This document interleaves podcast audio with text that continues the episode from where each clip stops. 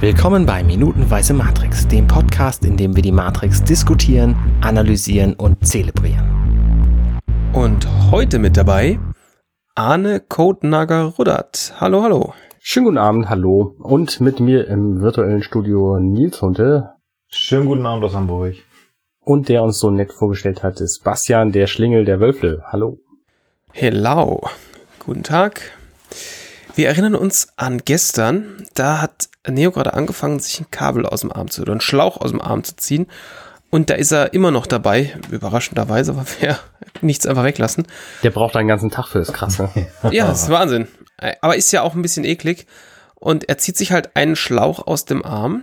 Ähm, das sieht also sowas ist, von das falsch ist, aus. Das ist ja nicht mal ein Schlauch, das ist ja.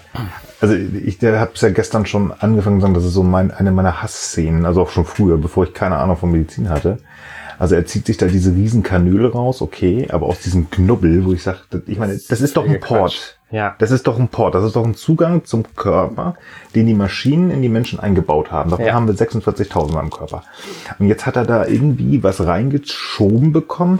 Dafür mussten sie den Port halb hochbiegen und dann schieben sie da eine, weiß ich nicht, 10 Zentimeter lange Kanüle äh, rein. Ja. Das macht für mich alles keinen Sinn. Ja, das soll ein bisschen eklig wirken wahrscheinlich, aber ich finde es einfach also bei den Möglichkeiten, die Maschinen da haben und die ich mir vorstelle, die die Menschen trotzdem jetzt hier haben, ähm, finde ich es echt schlecht dargestellt. Auch das von der Technik von damals. Wirklich mies aus. Also dieser Port müsste eigentlich flach auf der mhm. Haut liegen und das tut er halt gar nicht, sondern er ist irgendwie, es sieht aus, als hätte man ihm da irgendwie so ein, so ein Eiskonfekt auf den Arm geklebt. Also auch ein, zwei Sekunden später, ähm, er bleibt halt in dieser Position. Also ich meine, geht so ein ganz klein bisschen zurück, aber er liegt halt nicht auf. Und das ist so, uh.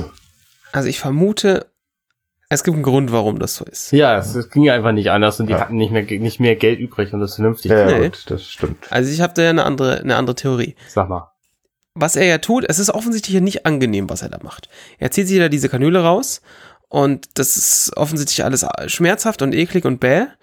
Und was er gerade tut, ist, er zieht sich selbst die letzte Connection zu irgendeiner Form von, von Maschine- oder Lebenserhaltungssystem, das in seinem Körper drin hängt, das zieht er sich selbst raus und das findet er nicht geil.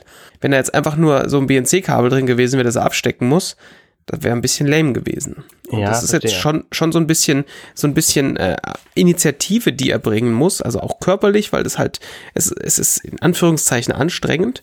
Und ähm, wie gesagt, er steckt ja. sich jetzt zum letzten Mal selbst ab. Also da, das, da, da gehe ich mit, gehe ich mit. Finde ich eine schöne Theorie, aber ich hätte es halt schöner gefunden und wenn man das irgendwie hätte machen können, dass das halt senkrecht aus dem Körper rauszieht. Ähm, aus dem Po. Nein, also auch von mir aus dem Arm. Aus dem Arm, mein Knubbel. Ja. Also wenn es wirklich gerade flach aufliegen würde und dann ziehe ich das raus. Das ist ein bisschen besser als statt, dass ich ja. so ein Knubbel rausziehe. Ja, das sieht halt, in keinem Moment sieht es irgendwie plausibel aus. Hm. Das ist ein bisschen schade. Also gerade wenn es so der, der ich schneide jetzt meine Nabelschnur durch Moment ist. Ja, schade. Irgendwie ver verpasst. Naja, ich meine, die Szene geht zum Glück relativ schnell vorbei. Also die, sie, die, das Ding klappt ja so ein bisschen weg. Man könnte sich also irgendwie, kann man sich das sicherlich schön reden. Ja. Oder einfach sagen, es passiert jetzt ja noch was. Genau, und auf jeden Fall ist er jetzt, sitzt er jetzt so da, streicht sich da nochmal kurz drüber, fand das offensichtlich alles gar nicht so cool ein bisschen unklar, wie ihm das jetzt gerade auffällt, aber offensichtlich fällt ihm das gerade auf, merkt er, dass da irgendwas nicht stimmt und fängt an mit der Hand Richtung Genick zu fassen und wir sehen so, so eine Einstellung von hinten, wo man halt diesen, diesen Port am, am Hinterkopf sieht, der so in die, in die Haut reingeklammert ist. Genau. Der dickste Port offensichtlich am mhm. Körper. Jedenfalls von denen wir wissen. Und in dem Moment, wo er eigentlich diesen Port berührt und jetzt selber erfahren würde, was da, was da eigentlich für ein Riesenloch in seinem Kopf drin ist, hören wir ein Geräusch von, ja, von einer Tür und in dem Moment ist es auch der Moment, wo dann die Tür aufgeht und er zieht auch die Hand sofort zurück, wo Morpheus reinkommt, um, um mit ihm zu reden. Genau. Ich habe also in meiner Erinnerung gab es immer irgendwie einen Lichtblitz und er sieht irgendeine Vision in diesem Moment, wo er die Hand da wegzieht und das ist aber gar nicht so. Also er zieht einfach nur sehr schnell seine Hand weg in dem Moment, wo das Ding berührt. Also hm. wie ähm, ertappt. So genau, ja, also so ein bisschen wie ertappt als äh, ja, das ist eigenartig, eigenartig. Naja, jedenfalls kommt dann Morpheus ja. rein und Neo fragt ihn, was, was geht hier eigentlich ab? Und Morpheus in seiner gewohnt diepen Art sagt, ist nicht wichtig, was hier abgeht, sondern wann. Das hier abgeht. Und genau. Neo schnallt halt erstmal gar nichts. Er sagt dann halt, dass, du glaubst, das ist irgendwie das Jahr 1999 und in Wirklichkeit ist es aber eher das Jahr 2199. Dö, dö, dö.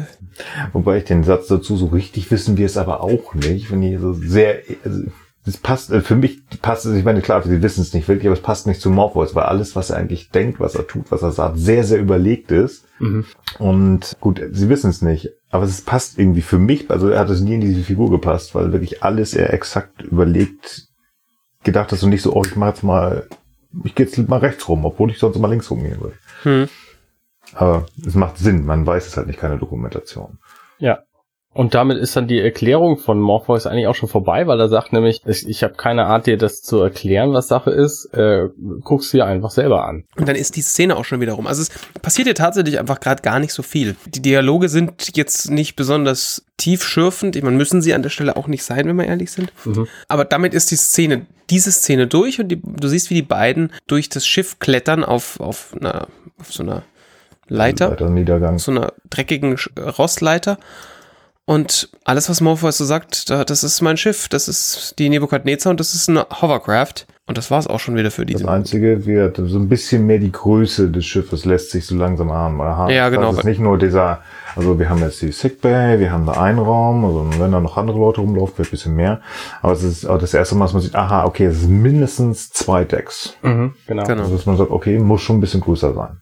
Aber sonst, ja, dreckiges Schiff. Ja, Nebukadnezar. Also da ist so ein bisschen die Frage, also ich finde den, fand den Namen schon immer schön. Die Frage ist jetzt, ähm, worauf haben sie sich bezogen?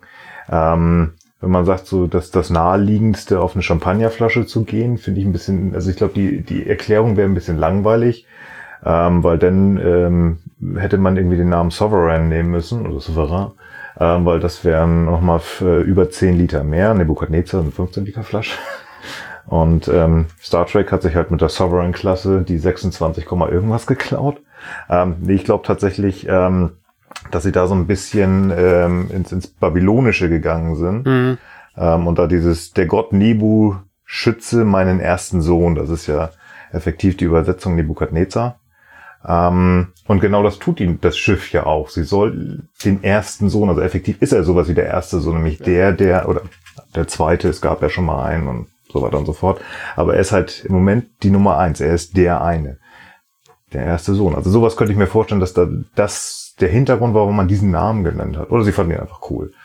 Aber das ist so ein bisschen, wo ich halt, oh, ja, okay, könnte Sinn machen. Ja. Ich würde nicht glauben, dass sie den einfach nur zum Spaß gewählt haben. Also da normalerweise sind die schon, es ist da sehr wenig zufällig passiert. Das, das, das denke ich auch. Also sie müssen, also ob wir den Grund rausfinden, weiß nicht, aber es ist ja, es war ja nichts, das irgendwie mal eben so oder ähm, spontan gemacht worden ist. Also allein die, die, die Storyboards, die, ähm, die Wachowski-Brüder gemacht haben, die Vorstellung. Ich hatte mir mal ein, zwei Dokus angeguckt, das ist ja nicht so nach dem Motto, ja, in anderen Filmen steht dann auf dem, auf dem, auf dem im Drehbuch, die Indianer übernehmen das vor. Alles klar, viel Spaß dazu. Mhm. Der Rest ist mir egal, das will ich sehen. Und die, äh, die, die Brüder haben halt ganz klar gesagt, wir wollen das so und so in dieser Einstellung, du machst die und die Bewegung. Also, nee, nee, also die haben sich bei allem ganz, ganz genau was gedacht. Ja, da gehe ich, geh ich jetzt auch mal von aus, ja. Ja. Jedenfalls ist damit auch diese Minute schon wieder vorbei. Dann hören wir uns in der nächsten Minute der minutenweise Matrix wieder. Gute Nacht. Bis zum nächsten Mal. Ciao. Hey, ich bin Arne und das war Minutenweise Matrix. Wenn euch dieser Podcast gefällt, dann unterstützt mich doch ein wenig. Ich schneide, produziere und hoste diesen und weitere Podcasts wie auch andere Projekte im Netz. Informationen, wie ihr mich unterstützen könnt, findet ihr auf compendion.net.